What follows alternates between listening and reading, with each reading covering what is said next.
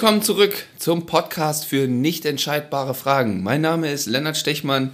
Mit mir, wie üblich, Dr. Klaus-Dieter Dohne. Hi KD. Hallo Lennart. Äh, lieben Gruß nach äh, Balesen. Wie ist es im Adlerhorst? Ganz hervorragend heute Morgen. Die Sonne scheint. Es sieht alles sehr grün aus draußen und ich fühle mich hier in meinem Horst sehr wohl, sodass ich im Moment keine Lust habe, auszufliegen. sehr gut, sehr gut. Ja, ähm, wir haben ja heute im, im, im Titel schon ein bisschen Clickbaiting betrieben. Ähm, und deswegen wollen wir heute ein bisschen schneller zur Sache gehen, äh, zur Sache kommen. Aber vorweg eine Frage an dich. Ähm, weißt du eigentlich, welches, ich sag mal, Podcast-Thema aktuell am meisten zieht? Also wo ähm, die meisten Hörer äh, in der Regel sind, so rein thematisch jetzt gesehen von den Podcasts? Nein, habe ich überhaupt keine Vorstellung. Ich würde es mir eher aus der aktuellen Situation ableiten. Angst, Umgang mit der Pandemie oder mit dem Virus, äh, Demokratie vielleicht. Ja, gut, ich, ich weiß es auch nicht zu 100 Prozent, ich habe es nicht äh, nachgeguckt, aber ich habe das irgendwann mal gehört. True Crime. Ach ja. Also Podcast, wo es um Verbrechen geht.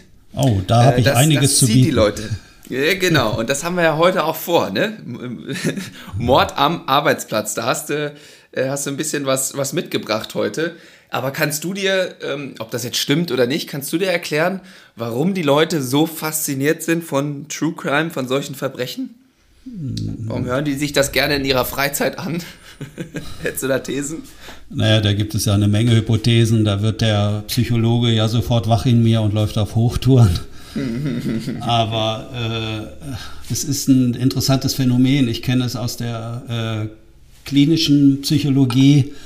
Äh, da war auch immer das Motto, wenn du Aufmerksamkeit für deinen Fachartikel haben willst, dann mach eine schöne Fallstudie. Also beschreib über irgendwelche konkreten Menschen, was die so gemacht haben, was die für Störungen ausgebildet haben und wie sie damit umgegangen sind und wie sie vielleicht auch äh, weiter das nicht besiegen konnten oder halt gescheitert sind sozusagen mit ihren Problemen. Äh, und ja. so würde ich das da auch sehen. Das ist recht nah am Menschen. Ich glaube, viele haben in ihrer Fantasie ja auch solche Vorstellungen. Das mhm. ist auch den Menschen ja eigen, nur die wenigsten, die leben das dann wirklich aus. Das ist vielleicht auch Zum ganz Glück. gut so.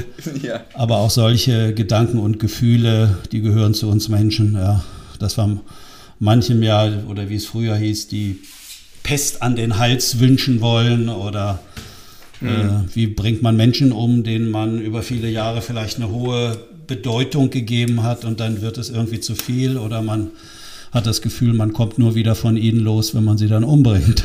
Also ja. da muss ich an einen, äh, äh, da, da, muss ich an einen Comedian denken, ähm, der, der mal äh, ein Bit dazu hatte, ähm, dass das ähm, der, der Hauptgrund, warum wir Menschen nicht morden, ist das Verbot, nicht zu morden. Ansonsten meinte er, würde, also weil es einfach total kacke ist, erwischt zu werden, äh, wenn man Mord begangen hat, weil dann äh, ist man lange, lange weggesperrt. Und er meinte, das ist das Hauptding, warum das bei uns nicht so oft passiert. Wenn das legal wäre, dann hätten wir ein richtiges Problem. Also hat er sich ein bisschen scherzhaft äh, mit auseinandergesetzt. Der, äh, ja. ich, mir fällt der Name nicht ein, aber ich, ich verlinke das Video mal. das ist ganz nun, witzig. Nun muss man sehen, dass man nicht immer sehr lange weggesperrt wird, wenn man einen Mord macht. Ne? Es gibt auch den sogenannten Maßregelvollzug. Wenn man also beispielsweise schuldunfähig oder eingeschränkt mhm. schuldunfähig für seine Straftat ist, dann kommt man ja in ein sogenanntes psychiatrisches Krankenhaus, bei uns Maßregelvollzug genannt. Und dann kann es sein, dass man da entweder gar nicht wieder rauskommt Mhm. Aber äh, wenn der Heilungsverlauf entsprechend positiv und günstig ist und wenn keine weiteren Straftaten zu erwarten sind, und bei manchen Erkrankungen ist das durchaus der Fall, dann kann man auch relativ schnell wieder auf freien Fuß sein. Mhm. Also Stimmt. nur mal Stimmt. zu deiner ja. Info. Ja, dann lass mir das nochmal durch den Kopf gehen. Vielen Dank. Vielleicht solltest du dich dann aber in deinem Freundeskreis umgucken, wen du da äh, demnächst umbringst und nicht mich. Ja, ja, die müssen mir dann jetzt, müssen jetzt aufpassen, was Feedback angeht zu diesem Podcast. Nein. Ähm, aber ja, apropos, ähm, ich würde sagen, wir sind jetzt schon so nah am Thema. Lass uns doch das Feedback, falls wir welches bekommen haben, irgendwie zwischendurch mal äh, einlaufen lassen. Aber ich will jetzt die Hörer nicht zu oder Hörerinnen nicht zu lange auf die Folter spannen. Ja. Ähm, vielleicht magst du mal ja anfangen oder zu umreißen, was für eine Geschichte du uns heute mitgebracht hast. Ähm, ich meine, der Titel Mord am Arbeitsplatz gibt es ja schon so ein bisschen her. Ähm, aber vielleicht magst du mal kurz äh, erklären, womit wir uns heute beschäftigen wollen. Ja, vielleicht sagst du doch noch mal ganz kurz, äh, welches, was so wichtigste Themen waren, Inhalte aus unserem letzten Podcast, weil das schließt ja eigentlich an die Geschichte. Mhm, mhm. Ja, ähm, wir haben ja viel über die Bedeutsamkeit im Team gesprochen oder Aufmerksamkeit. Ne? Wie kriegt man das als Einzelperson in einem Team? Und äh, was da alles, wenn man das gefühlt nicht bekommt oder nicht so bekommt, wie man das gerne wünscht, was man da für verrückte Ideen und kreative ähm, ja, Sachen macht, um äh, dann diese Bedeutsamkeit, Anerkennung doch zu kriegen. Ne? Deswegen hatten wir es ja Brandstifter im Team äh, auch genannt. Genau. Ähm, genau. Und dann so ein bisschen fast diese Abhängigkeit teilweise da auch von, von ähm, Lob, Anerkennung und dass es für uns Menschen einfach extrem wichtig ist. Ja, okay. Na gut, jetzt zu meiner Fallgeschichte. Äh, hm die mich relativ kurz ereilt hat, nachdem ich nach meinem Studium, also meine erste berufliche Erfahrung, die ich dann intensiver mit Menschen hatte, die war im sogenannten Maßregelvollzug in der Psychiatrie. Mhm. Wie, wie alt warst du da? Äh, 29. Puh. Das ist schon mal ein Brett mit 29 da. Ja, aber gut. Ja, gut. Äh, ja, das ist dann so, wenn du dann so einen Abschluss hast und so einen Schein, ne, wie du ja weißt, dann äh, hat man die Eintrittskarte erlangt und dann mhm. Wurde ich da als sogenannter Stationsleiter eingesetzt, äh, ärztlicher, psychologischer Stationsleiter auf, in diesem Krankenhaus in einem großen interdisziplinären Team und äh, hatte da mit 15 Männern zu tun, die unterschiedliche Straftaten gemacht haben vom Mord, äh, viel Sexualstraftaten, das ganze Programm, auch Brandstifter natürlich. Also alles das, äh, wovon man in der Zeitung liest, wo man das nicht so richtig einordnen kann, warum machen Menschen solche Straftaten beziehungsweise solche Aktionen. Ja, und irgendwie hatte sich das wohl rumgesprochen und ganz in der Nähe zu meinem Adlerhorst, mhm. auch auf einer Burg, äh, unweit von hier, ich hatte das überhaupt nicht mitbekommen, äh, war ein Mord geschehen. Und zwar hat ein Abteilungsleiter seine engste Mitarbeiterin äh, umgebracht, erwürgt sozusagen zum Feierabend. Und ähm, da rief mich jemand aus dem Vorstand an äh, und sagte, ja, Sie sind uns empfohlen worden, äh, Sie würden sich mit mit Mord und mit anderen Straftaten auskennen. Könnte man auch erstmal falsch einordnen. Äh, ja, okay. Aber äh, ich habe, wir haben immer gesagt damals äh, in der Psychiatrie, wir gesagt haben, äh, uns ist nichts Menschliches fremd, weil wer da arbeitet, äh, da kommst du nicht umhin, auf die wirklichen Auswüchse von menschlichen Geschehen und äh, Verrücktheiten auch zu schauen. Also mhm wenn man die wirklich wichtigen Themen äh, des Lebens sehen will, dann muss man da mal hingehen. Da kann man nicht so wegnebeln oder sich schützen und kann sich äh, die Welt schön malen. Da ist man jeden Tag mit diesen Abgründen konfrontiert und muss jederzeit situativ spontan Lösungen finden. Maßregelt man jemand für ungebührliches Verhalten und dann, also da hat man alle Themen jedenfalls. Und mhm, mhm.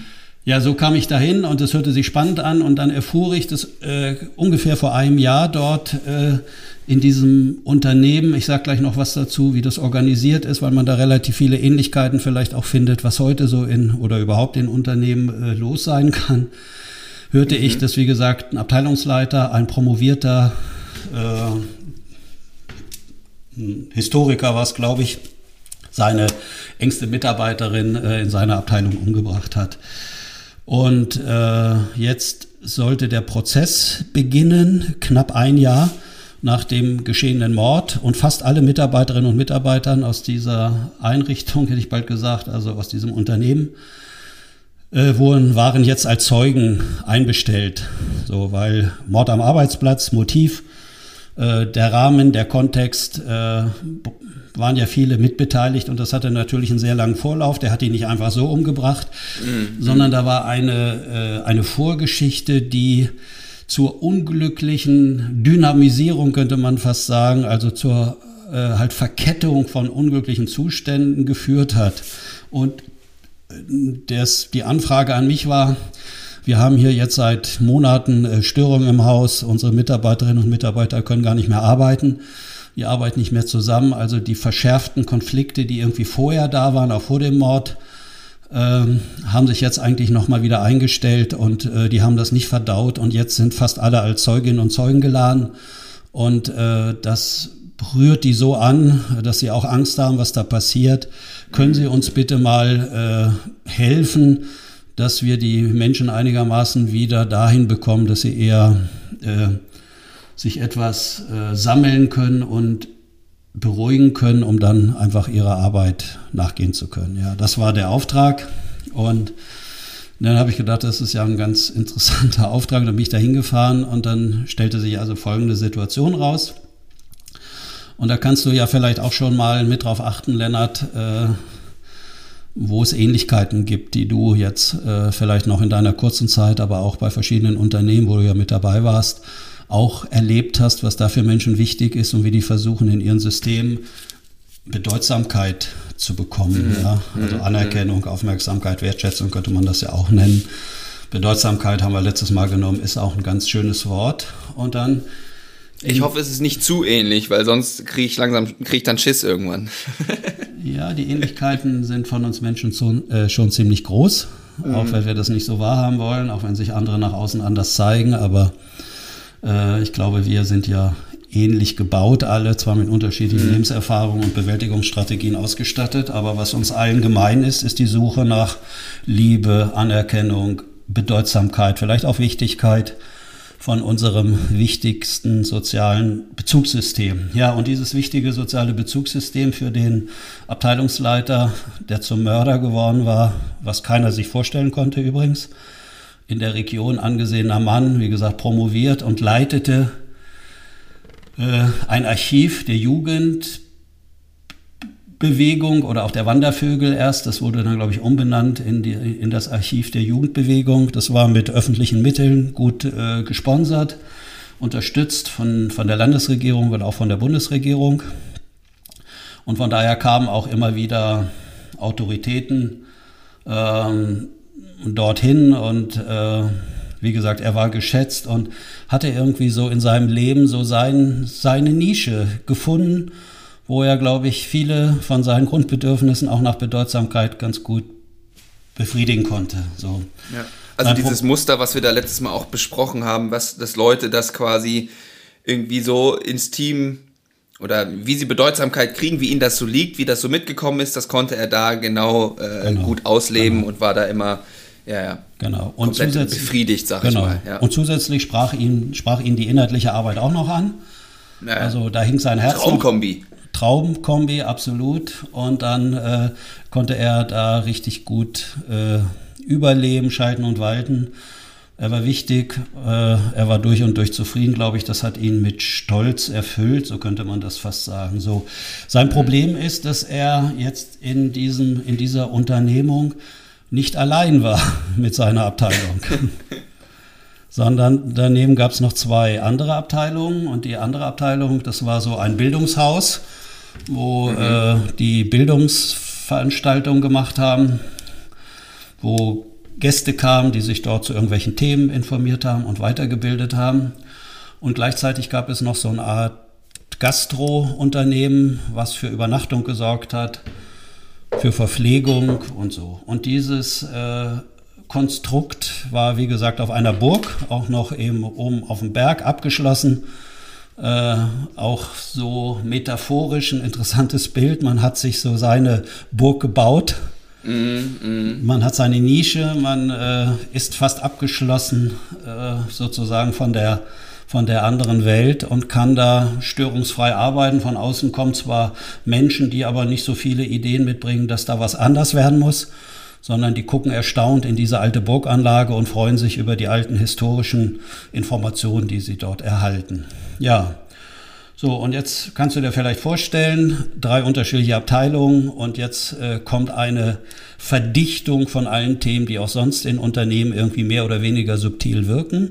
Das eine ist, wir haben einen Akademiker, der hat promoviert, der steht im Lichte der Öffentlichkeit, der kriegt den Glanz, den Scheinwerfer der Aufmerksamkeit, der empfängt wichtige Menschen zum Teil, die sie, die sie aus den Medien kennen. Der hat mhm. seine festgefügten, geregelten, wahrscheinlich selbstbestimmten Arbeitszeiten. Die mhm. nehmen den so wahr, dass der auch noch Spaß daran hat. Und vielleicht nehmen sie ihn so wahr, dass er auch da seine Nase vielleicht etwas hochträgt. Mhm, mh. Ja, also sowas gibt es ja auch in Unternehmen, dass man dann wechselseitig auf andere guckt.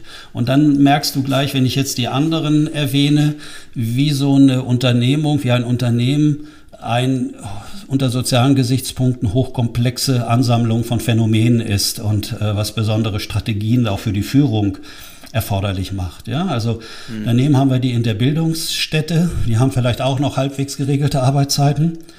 Vielleicht mhm. gibt es auch den einen oder anderen Studierten, aber nicht mehr Promovierten.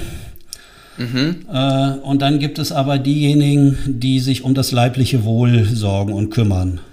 Mhm. Die kochen Essen, die haben natürlich die ganz unangenehmen Arbeitszeiten und die werden mhm. vermutlich auch nicht so gut bezahlt wie die Akademiker.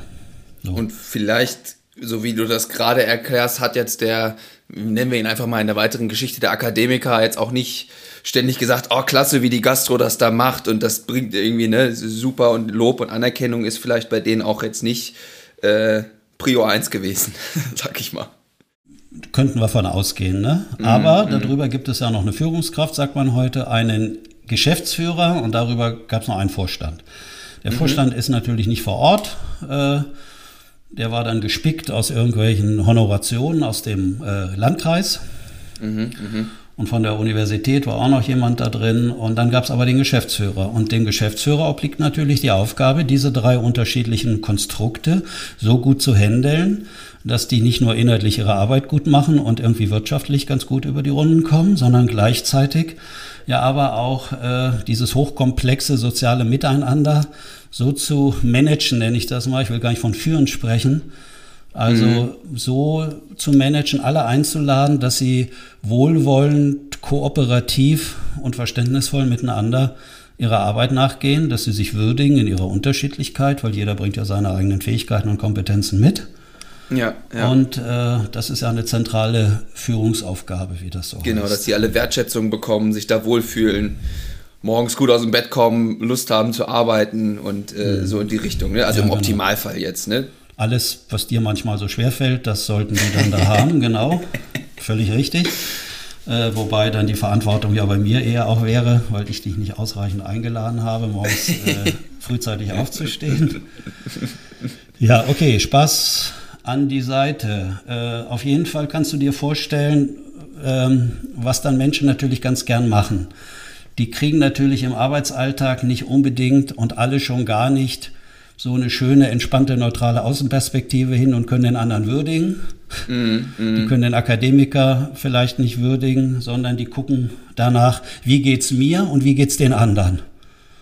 Und wenn die für sich die Bewertung fällen, ich Arschloch muss hier immer am Sonntag und Feiertagen den Leuten das Essen hier auftragen oder das Essen kochen, dann maulen die noch rum, dann sind die nicht zufrieden. Und überhaupt, ja, ich muss erstmal anheizen hier morgens, damit die anderen, wenn die kommen, das sofort warm haben und ihren warmen Arsch hier irgendwie wieder oder dass der gar nicht erst abkühlt sozusagen. Ja. Dann gucken die auf sich immer zu den Menschen, mit denen sie es zu tun haben konkret mhm. und fangen dann an, ihre eigenen Themen mit denen äh, auszufechten. Und dann entstehen vielleicht äh, Neidsituationen, Konkurrenz, Wettbewerb, äh, Missgunst. Alles sowas kann dann durchaus äh, hochkommen. Ja, also du siehst, äh, in dieser Dreierkonstellation zwischen diesen unterschiedlichen Abteilungen ist schon mal relativ viel Brisanz angelegt. Ja, vor allen Dingen, weil ich gerade noch mal ähm, Wertschätzung zu kriegen, weil das ist ja muss ja nicht nur unbedingt von der ähm, Geschäftsführung kommen, sag ich mal, sondern das kann ja auch von außen kommen, also von den Gästen oder so. Ne? Ah, oh, das ist ja hier super klasse, das hat ja richtig Spaß gemacht, hier das mal, ich weiß nicht genau, das Archiv anzugucken oder äh, was genau die dann da gemacht haben auf diesen Veranstaltungen und wer kriegt dann dieses Lob ne? oder diese Anerkennung auch von außen. Die kann Ach, ja auch äh, dazu führen, dass man dann äh, da durchaus Lust drauf hat, seine Aufgaben zu, zu machen, sag ich ja, mal. Absolut. Nun hat das ja, glaube ich, über ganz viele Jahre auch mehr oder weniger gut funktioniert. Zumindest sind mhm. sie nicht mit äh, mit irgendwelchen Todesfällen da auffällig geworden. Jedenfalls habe ich das nicht mitbekommen vorher. Und dann ist ja Wenn das das Kriterium ist. Ja. Also von daher hat das gut funktioniert und natürlich bringen Kunden auch Wertschätzung rein. Aber die Frage ist, wer ist dann im Kundenkontakt? Wer bekommt die Wertschätzung? Äh, wie wird die ja, genau. ausgesprochen? Genau. Unmittelbar zu den Menschen oder indirekt über die Abteilungsleiter? Mhm. Oder wird die auch weitergeleitet? Geschäftsführer, alles solche mhm. Fragen, ja, mhm. alles solche. Fragen. Ja, und dann muss man sich ein bisschen so kurz die Vorgeschichte vielleicht angucken, äh, was da passiert ist. Auch das äh, ist immer wieder so ein Muster, was ich in meinen ganzen äh, 35-jährigen äh, Arbeitseinsätzen in solchen Kontexten erlebt habe. Lennart ist, dass äh, am Anfang eine hohe Passung war zwischen Menschen, die sich gut verstanden haben. Und hier war das zwischen diesem besagten Abteilungsleiter, der dann seine engste Mitarbeiterin ähm, umgebracht hat. Erwürgt hat er sie äh, quasi raptusartig oder, oder im Affekt, wie das dann so schön heißt. Also war nicht mehr in Begriff, seine eigene äh, Steuerungsfähigkeit auszuüben. Ja, und hat dann was gemacht, was ihm keiner, äh, der ihn kennt, irgendwie zutraut. So, jetzt ist also Folgendes passiert. Äh, ganz enge Verbindung. Die kam von außerhalb, die hat in Süddeutschland, hat die ihr Leben bisher gelebt. Diese Frau hochkompetent, sehr klar im Ausdruck. Wenn sie eine Meinung hat, dann hat sie die oder eine Überzeugung, dann wird die äh, vertreten. Mhm, mh. Und kam hier wieder in die Nähe zurück, weil sie ihre äh, altersbedingt äh, pflegebedürftige Mutter unterstützen wollte und fand jetzt eben, wie gesagt, dort Arbeitsplatz, äh, fand ihren Arbeitsplatz dort und äh, Wie lange war die dann da schon? Bis zum Mord? Also grob? Ja, bestimmt ein Jahr, halt anderthalb Jahre. Also in dieser okay. Zeit haben, hat sich zwischen diesem Abteilungsleiter und dieser Mitarbeiterin eine sehr äh, enge Beziehung, jetzt nicht eng im Sinne von romantisch-erotisch äh, aufgebaut. Mhm sondern einfach, wo der gemerkt hat, die unterstützt mich, die hat eine ähnliche Sicht, die geht voran, die führt auch Konflikte für mich. Wir sind ein Team. Mhm. Also sehr positiv anfangs. Alles absolut positiv. Und so fängt mhm. es auch in, den, in ganz vielen Geschichten immer wieder an, die nachher tragisch enden können. Mhm. Ja, das heißt, äh, plötzlich lief das und er hatte sozusagen aus seiner Sicht eine Verbündete, mhm. die mhm. ihn da halt unterstützt hat, die sich eingesetzt hat, weil er hat ja seine ganze Bedeutung an dieses Archiv, an seinen unmittelbaren Arbeitsplatz irgendwie gebunden. Ja und verknüpft und war natürlich hellwachsam, äh, dass alle Veränderungen, die auch dieses Spezialunternehmen, sage ich mal, äh, ausgesetzt sind, äh, an ihm schadlos dann vorbeigeht oder vorbeizieht. So. Genau, ja, alles jetzt, soll so bleiben, wie genau, es ist. Genau. Dann kam Veränderung von außen so ein bisschen initiiert. Man könnte fast sagen, die Versorgungslage auf der Burg wurde knapp. Also die öffentlichen Zuwendungen wurden äh, eingegrenzt. Man musste äh. wirtschaftlicher arbeiten. Äh, man musste vielleicht auch andere äh, Mitarbeiter entlassen. Also es gab von außen, wie das auch häufig so üblich ist, konnte man nicht mehr so weitermachen wie bisher. So. Mhm. Mhm. Dann äh, als weiteres Element, was glaube ich ungünstig gewirkt hat, war, dass diese besagte Frau in den Personalrat gewählt wurde und war dann die Personalratsvorsitzende. Aha, ja. Okay, auch nochmal Veränderung, also ganz viel Bewegung im System. Genau. Und hat jetzt aus ihrer Sicht, so wie sie das vorher auch hochloyal ihren Abteilungsleiter gegenüber getan hat, hochloyal äh, ihrer inhaltlichen Arbeit als Personalratsvorsitzende eingebracht und hat das dann genauso getan. Mhm. Und Jetzt lief aber eine zentrale Konfliktlinie zwischen Archiv, Bildungsstätte und Gastro-Einheit. So, und Aha. jetzt hat sie aber natürlich alle Mitarbeiterinnen und Mitarbeiter zu vertreten und kam jetzt immer wieder bei diesen Einsparungsthemen, weil dieser besagte Akademiker irgendwie auch äh, bei ihm flossen irgendwie diese Mittel ein über das Archiv.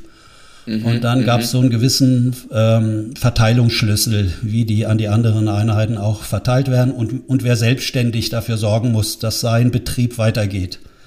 Ja. Und er mhm. lebte natürlich ausschließlich von öffentlichen Zuwendungen, was gleichzeitig noch wieder mehr Neid, sage ich mal, bei den anderen äh, oder Unbehagen ausgelöst hat. Ja, und jetzt äh, hat sie genau diese Aufgabe mit ihrer Vehemenz und mit ihrer Klarheit dort angegangen und kam jetzt immer mehr zu ihrem Chef, zu ihrem Abteilungsleiter äh, in Konflikt.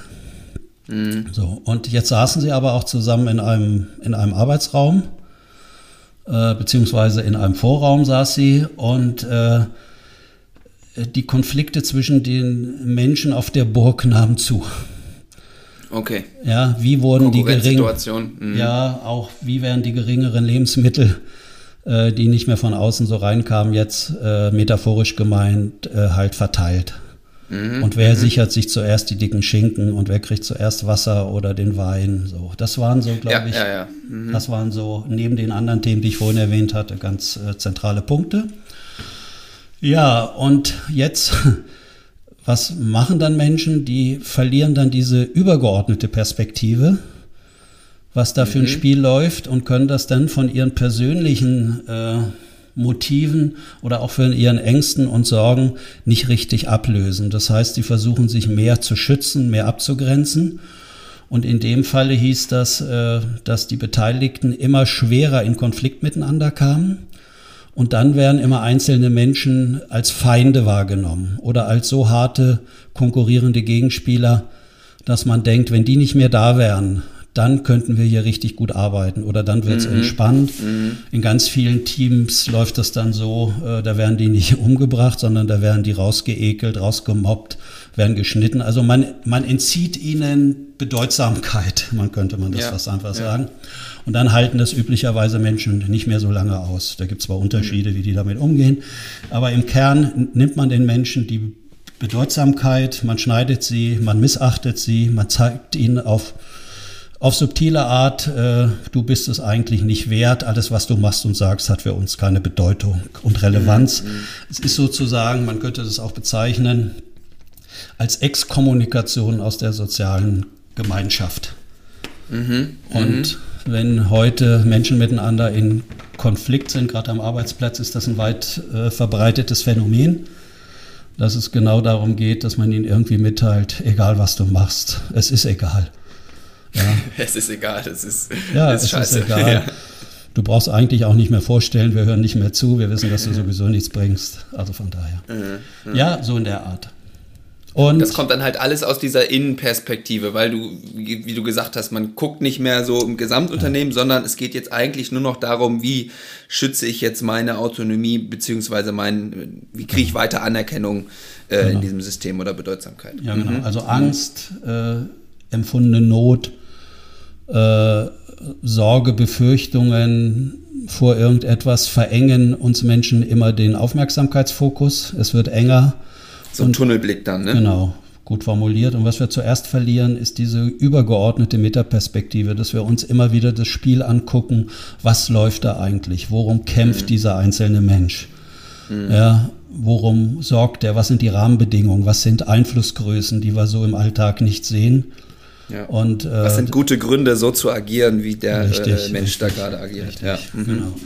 Und wenn sich alle Beteiligten äh, bewusster geworden wären, wie sie auf ihre Art diese scharfe Konfliktlinie, die sich dann zwischen Abteilungsleiter und seiner Mitarbeiterin ausgebildet hat, mit unterstützen, ja geradezu noch anfeuern, dann hätten sie gewisse kommunikative Beiträge in der Vorgeschichte vielleicht nicht gemacht, mhm. was zu diesem tragischen Unglück geführt hat.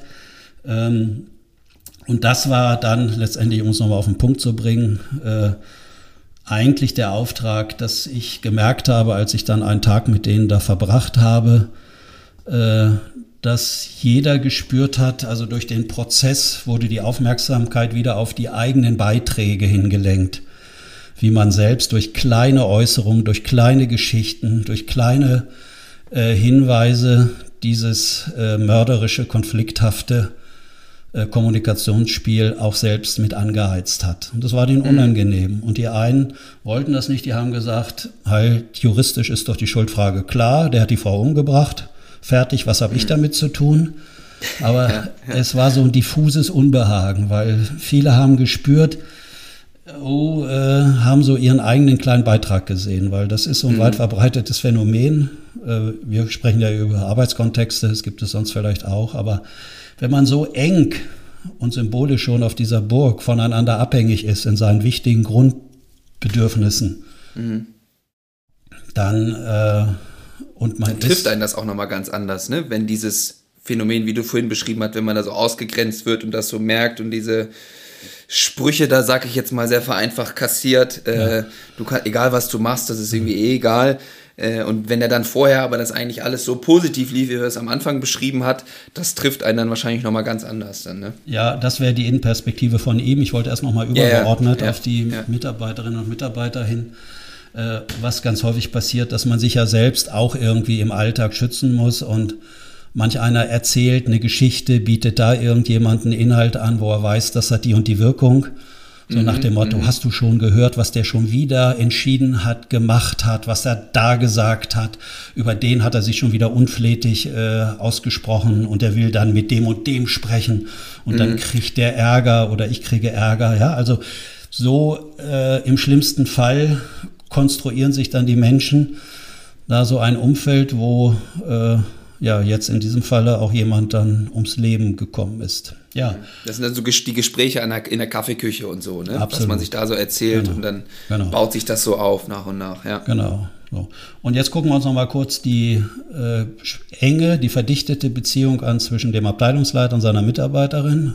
Mhm. Halt dem Opfer, könnte man sagen, äh, ist sie ja dann geworden. Und vorher äh, kann man sehen, wie das häufig anfängt. Die Beziehung, man schätzt den anderen oder die andere Person, man hat ein gutes Gefühl, man bildet Vertrauen aus, die sieht die Welt so ähnlich wie ich, die unterstützt mich, die ist klar, die löst vielleicht sogar gewisse Konflikte mit anderen, die ich nicht so gut lösen kann. Mhm, mh. Man empfindet ein Gefühl vielleicht sogar von Abhängigkeit in manchen Dingen. Mhm. Man verlässt sich drauf aus seiner Sicht und plötzlich wird diese Frau durch die Wahl in den Personalrat äh, kommt die in die Position, ihre Fähigkeiten jetzt genau da einzubringen.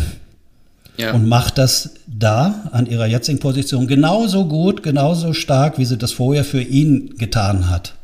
Mhm. Ja, und jetzt kannst du dir vorstellen, wie er das aus seiner Innenperspektive wahrnimmt, wie er die ehemals Vertraute, auf die er sich blind verlassen hat, wahrnimmt. Vielleicht kann mhm. er das erstmal gar nicht verstehen. Er ja, könnte sich ja. fragen, ob er das falsch eingeschätzt hat, ob mhm. die Frau ein Spiel gespielt hat. Äh, ja, stimmt. Ja, mhm, also mhm. es ist ein unheimlicher Nährboden für unterschiedlichste Fantasien auf seiner ja. Seite.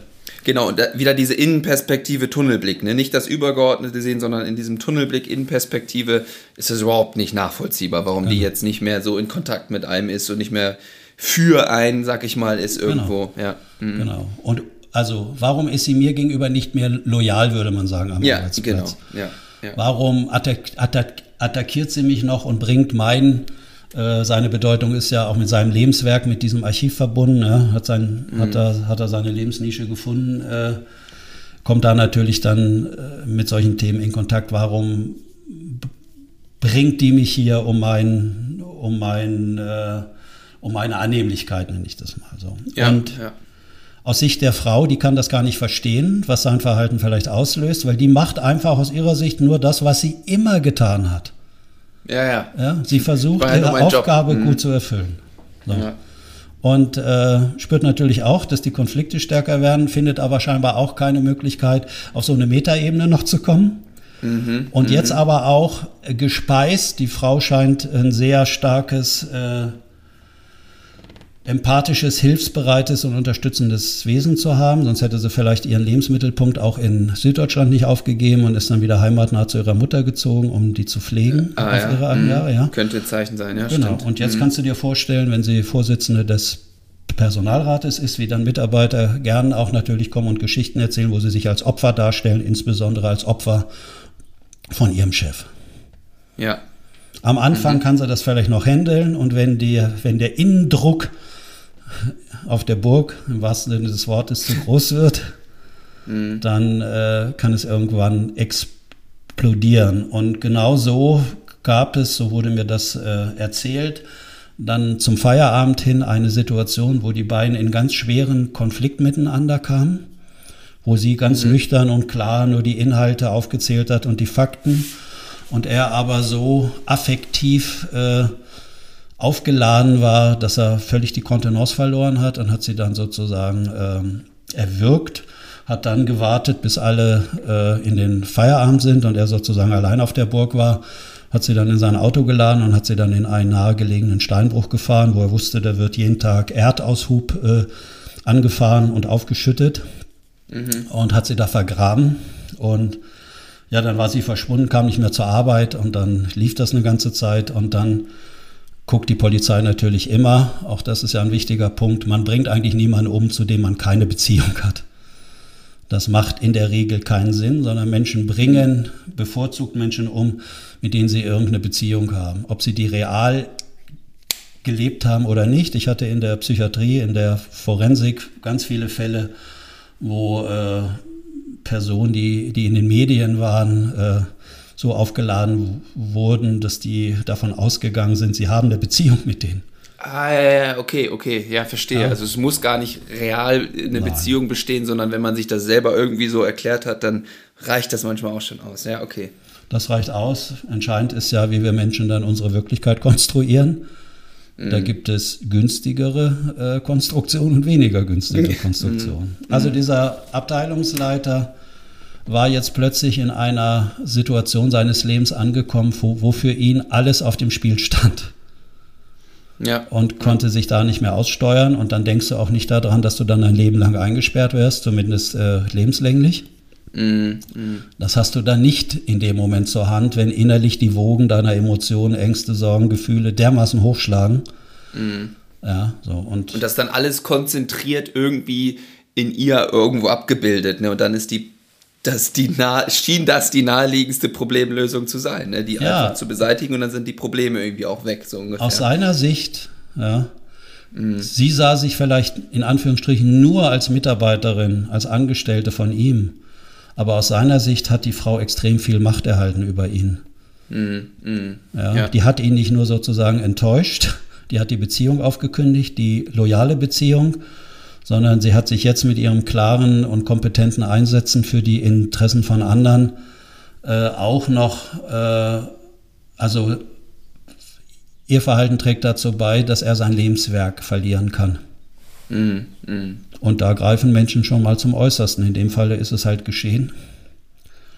Ja, das war die Situation. Also von daher war gleich meiner ersten externen Fälle am Arbeitsplatz, habe ich gedacht, Oha. Das ist mal ein Auftakt. ja, das ist ein Auftakt. Äh, besser in Anführungsstrichen oder schlechter hätte es nicht sein können, aber was die ganze Situation nochmal abgebildet hat für mich, wie komplex das sozial zugehen kann und wie wichtig es immer wieder ist, auch für sich selbst aus seinem Leben die Verengungen aufzulösen, wenn man glaubt, jemand, man ist von jemand anders abhängig oder jemand anders muss sich ändern, damit es mir gut geht oder dann bin ich mhm. sicher, dann hat man, glaube ich, äh, ziemlich verloren, dann wird man zum Opfer von anderen ja, und dann ja. kann die Befreiung eben im schlimmsten Fall nur so erfolgen. Mm, mm, Aber nicht stimmt. mehr, indem ja. man dann guckt, Mensch, in was für einem Spiel spielen wir beide hier und wir hatten auch eher mal eine gute Beziehung und wie kommt denn das, dass Sie das eher so erleben, ich mache doch da noch meine Arbeit.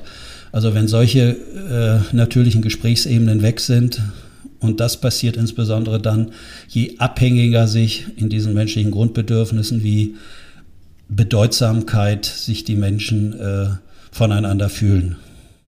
Ja, das ist ja irgendwie so ein, so ein spannendes Phänomen, warum es Menschen oder, also würde ich mich auch einschließen, warum es irgendwie so immer wieder so schwierig fällt, auf diese Metaebene zu kommen, ne? diese Kommunikation, diese Metakommunikation anzubieten. Äh, das, das mögen wir ja irgendwie nicht gerne, obwohl uns das in der Regel eigentlich irgendwie immer dann im Nachhinein total gut tut. Aber da müssen dann Themen angesprochen werden, da muss man sich selbst offenbaren. Äh, das sind wahrscheinlich dann so Faktoren, die da reinwirken, dass das dann öfter dann doch nicht stattfindet, obwohl das bitter nötig wäre. Ja, ich würde da eher mit meiner neurowissenschaftlichen Erklärung um die Ecke kommen. Also äh, das ist ja sehr gut untersucht, dass diese Metaperspektiven oder die Einfühlung, die Außenperspektiven in andere, die erfordern dem menschlichen Gehirn extrem viel Energie. Mhm. Das Gehirn ist proportional der größte Energiefresser zu den anderen Muskelgruppen im Körper und der menschlichste Teil, das soll halt das Frontalhirn sein, der präfrontale Kortex, zieht extrem viel Energie, deswegen ist er auch nicht die ganze Zeit on, also an und arbeitet, mhm. sondern der mhm. schaltet immer gern ab, um, Energie, um im Energiesparmodus zu arbeiten und dann machen Menschen immer gern die Automatismen, das, was sie angelernt haben. Und dann machen wir Menschen Fehler. Dann sehen wir nicht, dass hier nach anderen Regeln gespielt werden müsste, dass andere Problemlesestrategien angewendet werden müssten, dass ja. ein, anderes Werkzeug genommen werden müsste. Ja. Dass es hier äh, eigentlich gerade nicht um Inhalte geht, ne, sondern über andere Themen. Ja, ja letztendlich ja. Ne? Und äh, ja, so würde ich mir das erklären. Und je mehr Not da ist, oder wir sprechen ja auch von sogenannten Energielecks im Gehirn, mhm. was, im, was am Arbeitsplatz ja Unsicherheit heißen kann, äh, mangelnde Befriedigung der Grundbedürfnisse nach Bedeutsamkeit, mm, mm. Anerkennung, Wertschätzung, zu starke Wettbewerbssituationen, Konkurrenzsituationen. Also immer da, wo unser äh, Gerald Hüther sagen würde, der liebevolle Blick auf sich selbst und andere verloren geht. Ja, ja. Ja, und dann kann, kann es zu drastischen Maßnahmen kommen. Ja. Und so wie du sie beschrieben hast, schien sie ja auch äh, jemand zu sein, ähm, die halt präferiert auf der Inhaltsebene auch irgendwo guckt und agiert und das eigentlich so quasi ganz nüchtern sieht und denen das so zur Verfügung stellt, ohne das drumherum. Ja. ja. Und die sich aber dann auch nicht vereinnahmen lässt, wenn sie bei ihrem, mhm. bei ihrem Chef arbeitet, ist sie da loyal, hat sie eine andere Aufgabe, ist sie da auch loyal. Mm, mm, und macht, ja. das, macht das genauso und äh, lässt sich von diesem Beziehungsgeschehen überhaupt nicht irritieren. Mm. So. Und das äh, kann dann bei anderen natürlich schon mal zu großen Frustrationen und Enttäuschungen führen, wie wir ja auch äh, in unseren vielen Feedback-Gesprächen, die wir jetzt hatten, im Rahmen unseres My Future Guide äh, auch immer wieder so Fälle hatten, wo unsere Probandinnen und Probanden gar nicht erkannt haben, wie viel Angst andere vor ihnen haben, weil sie haben sich selbst als ängstlich erlebt. Ja. Und haben dann eine Ausstrahlung oder intonieren ihre Sprache, ihre Wörter so, dass das so hart rüberkommt oder fast äh, bedrohlich. Mhm. Und die Angst, die sie dann eigentlich selbst im Inneren haben, die erleben dann die anderen und äh, wundern sich dann, wenn die dementsprechend mit ihnen dann umgehen. Genau, und dann verstärkt sich das nur gegenseitig dann im Endeffekt, ne? Ja, genau. Ja, ich hoffe, das war ein Fall für dich, äh, wo du nochmal anfängst, drüber nachzudenken, inwieweit du Fall. stark bei uns im Team solche äh, halt Wettbewerbs- und Konkurrenzsituationen weiter hervorheben willst. ja, ja, das äh, regt auf jeden Fall äh, an zum Nachdenken. Ja. Sehr, sehr spannende Geschichte. Ähm, ich habe jetzt leider noch nicht die Schlüsse direkt, die ich hier teilen würde, aber das können wir ja nachreichen. Wir können ja, äh, ich denke, auch bei vielen anderen wird wahrscheinlich diese Geschichte einiges angeregt haben. Ich denke, da können sich viele vielleicht nicht ganz so extrem, aber irgendwo wiederfinden. Ähm, können wir uns ja in der nächsten Folge nochmal äh, drüber unterhalten und auch dann gerne mit äh, Feedback von Hörer, Hörerinnen, was das so bei denen ausgelöst hat. Vielleicht haben die da irgendwie auch so Parallelen bei sich am Arbeitskontext erkannt. Könnte ja sein. Genau. Gut. Wollen wir es aber erstmal belassen und dann einfach nächste Woche nochmal äh, in Ruhe drüber quatschen, was das so äh, vielleicht bei anderen auch ausgelöst hat, bei uns ausgelöst hat und dann. Äh, ja, vielleicht ja. gibt es ja Feedback. Ansonsten würde ich sonst nochmal einen anderen Fall sagen. Da ging es dann aber weniger um Konflikt zwischen zwei Menschen, sondern zwischen verschiedenen Arbeitsteams in einem Unternehmen. Auch sehr spannend, was die sich haben alles einfallen lassen, um ihre Position zu sichern. Ja, ja. Also ich finde solche Fallgeschichten hochspannend. Ähm, können wir gerne äh, weitermachen und dann das Feedback, was uns auch zur äh, letzten Folge erreicht hat, das, das machen wir dann alles äh, nächste Woche, würde ich sagen. Ähm, genau. Dann. Weiterhin einen schönen Tag. Bis dann. Genau, würde ich sagen, äh, schönen Tag. Ähm, wir veröffentlichen ja am Freitag, wer uns schon am Freitag hört, dann ein schönes Osterwochenende und wir hören uns dann wieder in alter Frische die Woche drauf. Das wünsche ich dir auch. Bis, Bis dann. denn. Tschüss.